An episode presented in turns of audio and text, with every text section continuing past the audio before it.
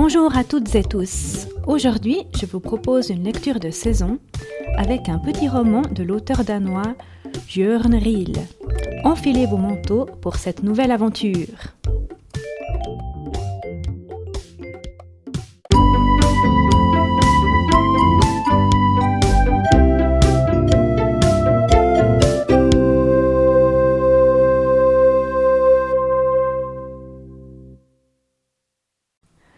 Jørn Riel est un auteur danois né en 1931.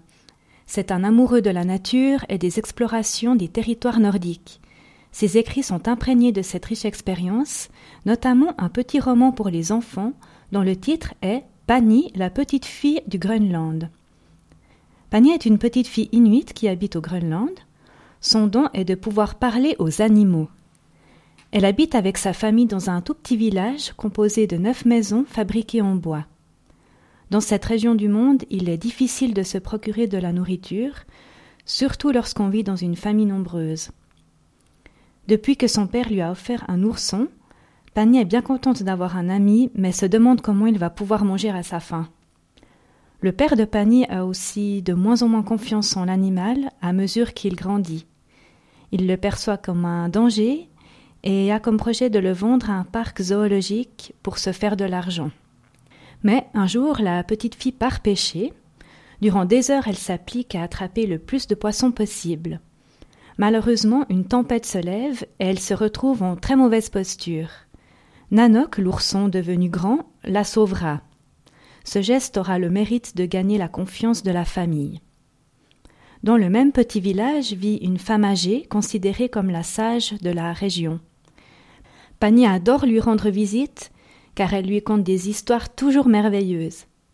Un jour, la vieille femme lui révèle l'existence de la mère de la mer, une divinité protectrice de la nature. Selon la légende, elle se vengerait des hommes lorsque ceux-ci ne respecteraient pas la vie animale. Pani se dit que c'est peut-être pour cela que les habitants ont du mal à chasser leur nourriture en abondance et souffrent de famine ces derniers temps. Pour les autres biens, un bateau débarque une fois par année, il amène du charbon et autres marchandises. C'est un événement très important et très attendu. Parfois, il y a même des étrangers qui viennent étudier le climat et la vie des peuples autochtones. Une nuit va tout changer. Pani entend une voix qui lui dicte de partir à la rencontre de la mère de la mer pour qu'elle libère les animaux marins et permette ainsi aux habitants de se ravitailler. S'ensuit alors un long voyage périlleux où la petite rencontrera des animaux et des esprits qui vont l'aider dans sa quête. Il lui faudra beaucoup de courage. Arrivera-t-elle à accomplir sa mission? Ce petit roman est riche en aventures et en magie. La nature est au centre des préoccupations, avec beaucoup de poésie et de mystère. Les éléments sont personnifiés et tous rentrent en dialogue les uns avec les autres.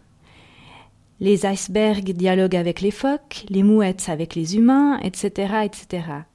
La divinité est dans toute chose. On y découvre donc la pensée animiste des peuples du Nord. De plus, cette histoire décrit un parcours initiatique où il faut faire preuve de bravoure pour dépasser les obstacles, comme souvent dans la vie. C'est donc une jolie histoire à découvrir à partir de 9 ans.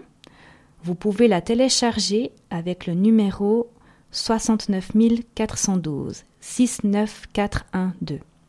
Prenez soin de vous et de la nature. La mère de la mer vous surveille.